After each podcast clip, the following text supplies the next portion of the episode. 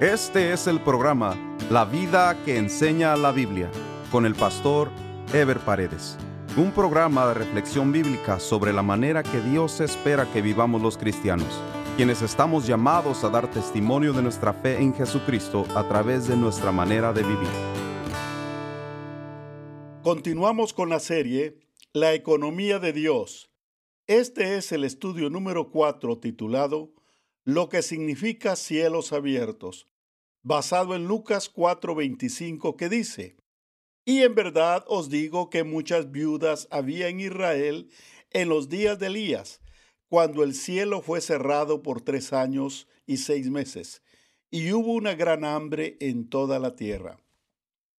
Y también en Hechos 4:17 que dice, si bien no se dejó a sí mismo sin testimonio, haciendo bien, dándonos lluvias del cielo y tiempos fructíferos, llenando de sustento y de alegría nuestros corazones. Israel, en los tiempos de Elías, era un país que dependía 100% de la agricultura y de la lluvia para subsistir. Cuando no había lluvia se secaba la tierra y no había comida. Si bien cielos cerrados significaba que no caería lluvia sobre la tierra, al mismo tiempo, esto indicaba que la bendición de Dios se apartaba de ellos. Mientras los cielos estaban abiertos, no solo había lluvia, sino la bendición de Dios estaba a la disposición del pueblo. Esta no fue la única vez que los cielos fueron cerrados, pues la constante desobediencia del pueblo les privaba de la bendición de Dios desde los cielos. Lo sufrieron en el desierto, lo sufrieron mientras conquistaban la tierra prometida, sufrieron sequías, en otros tiempos sus cosechas fueron saqueadas, en repetidas ocasiones vieron cómo la mano poderosa de Dios se apartó de ellos, y aún la voz de Dios escaseó para ellos, porque los cielos estaban cerrados por su desobediencia. El propósito de Dios era mantener los cielos abiertos, para que su constante bendición fuera derramada sobre su pueblo. Dios había prometido una bendición extraordinaria para que la descendencia de Abraham, Isaac y Jacob fuera una familia bendecida, como se lee en Deuteronomio 33 del 13 al 16 que dice, A José dijo, bendita de Jehová sea tu tierra con lo mejor de los cielos, con el rocío y con el abismo que está abajo con los más escogidos frutos del sol, con el rico producto de la luna, con el fruto más fino de los montes antiguos, con la abundancia de los collados eternos, y con las mejores dádivas de la tierra y su plenitud, y la gracia del que habitó en la zarza, venga sobre la cabeza de José y sobre la frente de aquel que es príncipe entre sus hermanos. Cuando hubo obediencia, los cielos se mantuvieron abiertos. Los israelitas vieron cómo el mar se abrió para que ellos pasaran en seco, vieron cómo ejércitos y ciudades enteras cayeron ante ellos, pues eso era lo que Dios quería para su pueblo y para cada uno de sus hijos. Dios quiere proveernos lo mejor de los cielos. Dios quiere abrir los cielos a sus hijos. Dios quiere traer avivamiento a nuestra vida. Dios quiere manifestarse poderosamente en medio de su pueblo. Pero para que ello suceda, los cielos tienen que estar abiertos, como se abrieron cuando Jesucristo fue bautizado, porque Él traía una bendición extraordinaria para este mundo, como dice Mateo 3:16. Y Jesús, después que fue bautizado, subió luego del agua, y he aquí los cielos le fueron abiertos, y vio el Espíritu de Dios que descendía como paloma y venía sobre él. Tenemos que recordar que cuando Dios abre los cielos, significa que Dios está derramando sus bendiciones sobre su pueblo, y esas bendiciones incluyen tanto lo material como lo espiritual. Esto es muy importante entenderlo, porque en la economía de Dios la bendición material está íntimamente ligada a la bendición espiritual, por lo que la bendición económica está supeditada a nuestra obediencia y desarrollo espiritual como hijos de Dios. Por eso es que hay en la Biblia por lo menos cuatro condiciones necesarias para que los cielos sean abiertos. La primera condición es si confesamos nuestros pecados y nos convertimos, como dice Segunda Crónicas capítulo 6, versículos 26 y 27. Si los cielos se cerraren y no hubieren lluvias por haber pecado contra ti, si oraren a ti hacia este lugar y confesaren tu nombre y se convirtieren de sus pecados cuando los afligieres, tú los oirás en los cielos y perdonarás el pecado de tus siervos y de tu pueblo Israel, y les enseñarás el buen camino para que anden en él, y darás lluvia sobre tu tierra que diste por heredad a tu pueblo. La primera clave entonces para abrir los cielos cerrados es arrepentirse y convertirse a Dios. Muchas personas se preguntan por qué su vida no prospera, por qué tanto fracaso, por qué tantos problemas es porque los cielos están cerrados, pues nosotros los hemos cerrado por nuestro pecado.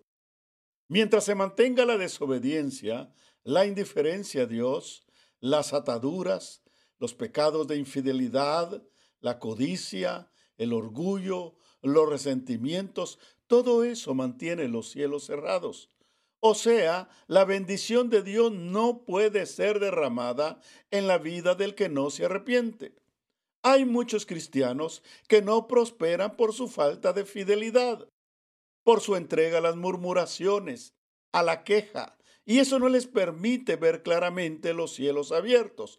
Por eso dice la Biblia en Proverbios capítulo 28 versículo 13. El que encubre sus pecados no prosperará, mas el que los confiesa y se aparta alcanzará misericordia.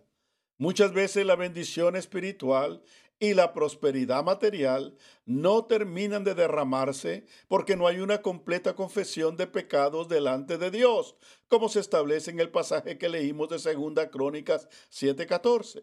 Si se humillare mi pueblo, sobre el cual mi nombre es invocado, y oraren y buscaren mi rostro, y se convirtieren de sus malos caminos, entonces yo iré desde los cielos y perdonaré sus pecados y sanaré su tierra. Si confesamos nuestros pecados y nos apartamos, veremos cómo los cielos serán abiertos para nosotros y veremos cómo abundará en nuestra vida lo mejor de los cielos, como dice Hechos 3:19. Así que arrepentíos y convertíos para que sean borrados vuestros pecados, para que vengan de la presencia del Señor tiempos de refrigerio. La segunda condición es si buscamos a Dios con todo nuestro corazón. La vida está llena de muchas cosas en que ocuparnos, pero si nuestra prioridad es estar en la presencia de Dios, aunque estemos pasando situaciones difíciles, veremos los cielos abiertos y veremos la gloria de Dios. Esa fue la experiencia de Esteban, según Hechos capítulo 7, versículos 55 al 56, que dice, pero Esteban lleno del Espíritu Santo, puesto los ojos en el cielo, vio la gloria de Dios y a Jesús que estaba a la diestra de Dios, y dijo, He aquí, veo los cielos abiertos y al Hijo del Hombre que está a la diestra de Dios. Si cuando tenemos problemas o escasez buscáramos la presencia de Dios en lugar de afligirnos y buscar ayuda de los hombres, veríamos la mano poderosa de Dios obrando en nuestras vidas.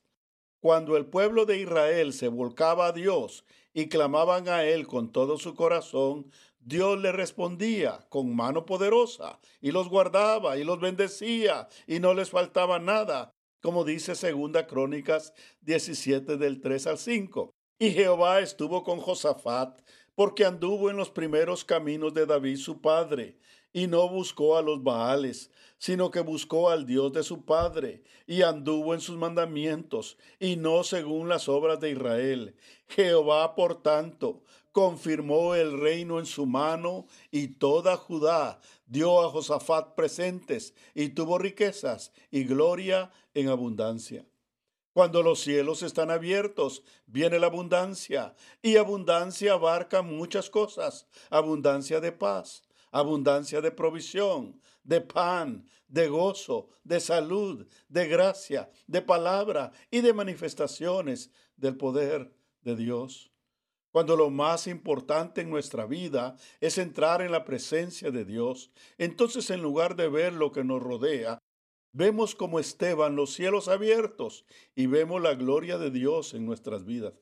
Dios quiere manifestarse poderosamente en medio de su pueblo, pero antes que las manifestaciones sobrenaturales o la prosperidad material o la respuesta al problema que tenemos venga, debemos desear entrar en la presencia de Dios.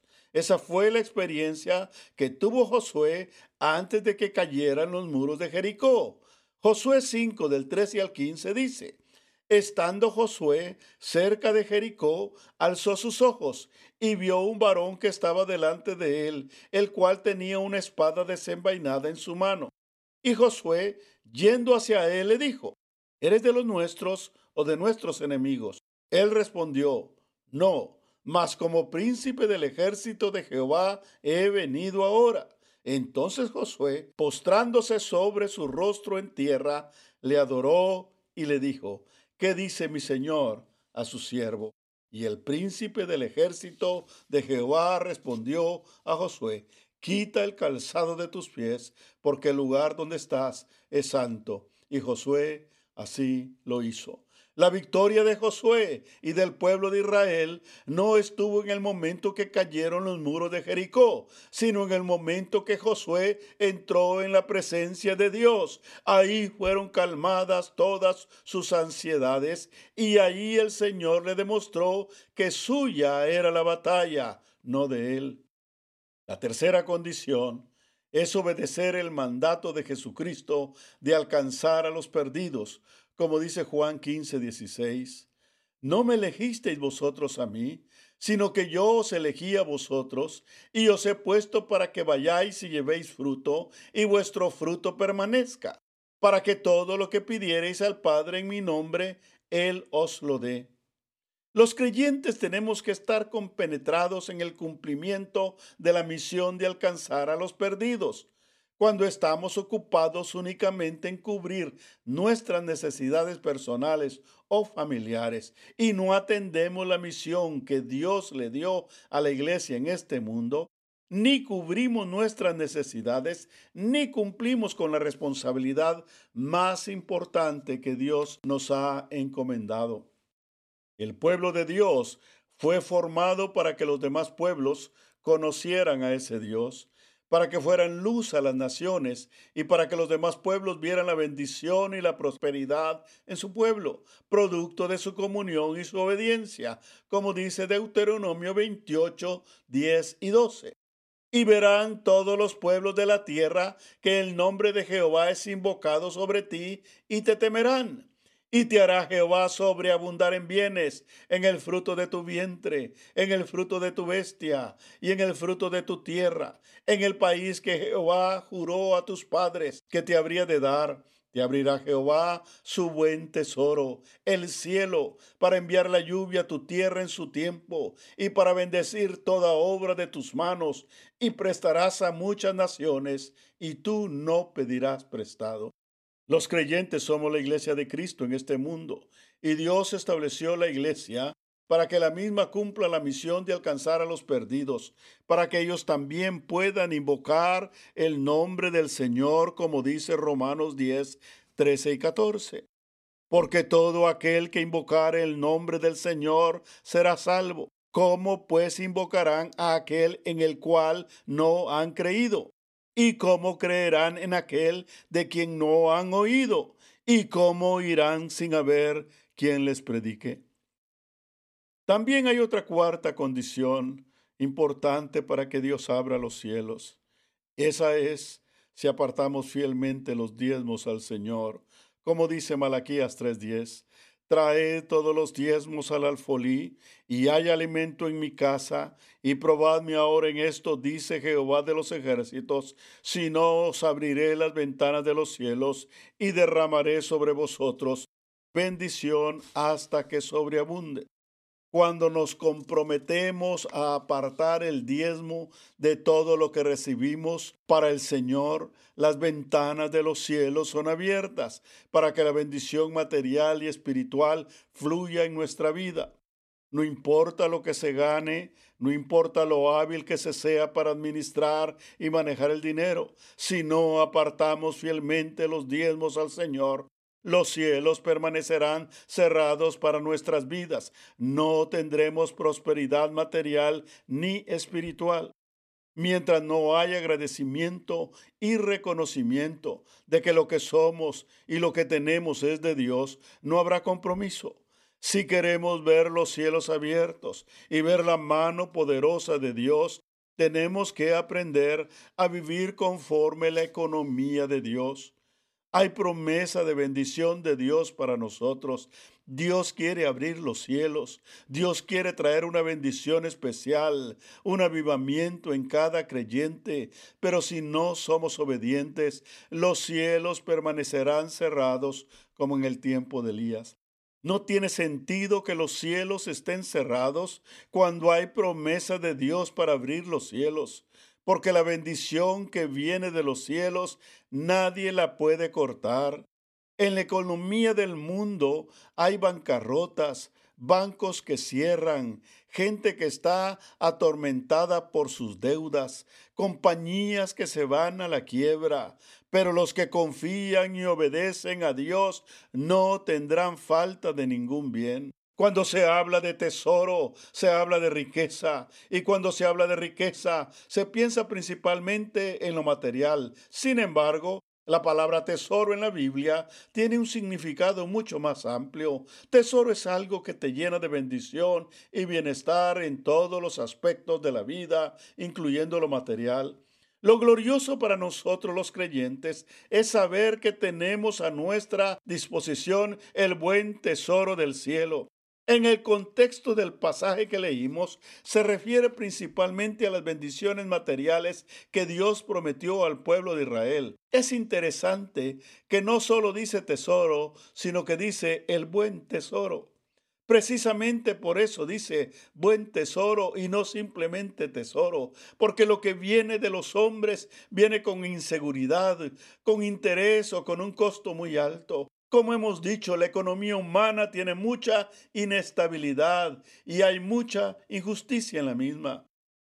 Lo que viene de los hombres no siempre es para bien. ¿Cuántos no han sido dañados o desviados por las riquezas materiales de este mundo? Recuerdo un miembro de la iglesia de mi padre que compró un número de una lotería y se ganó dos vehículos nuevos.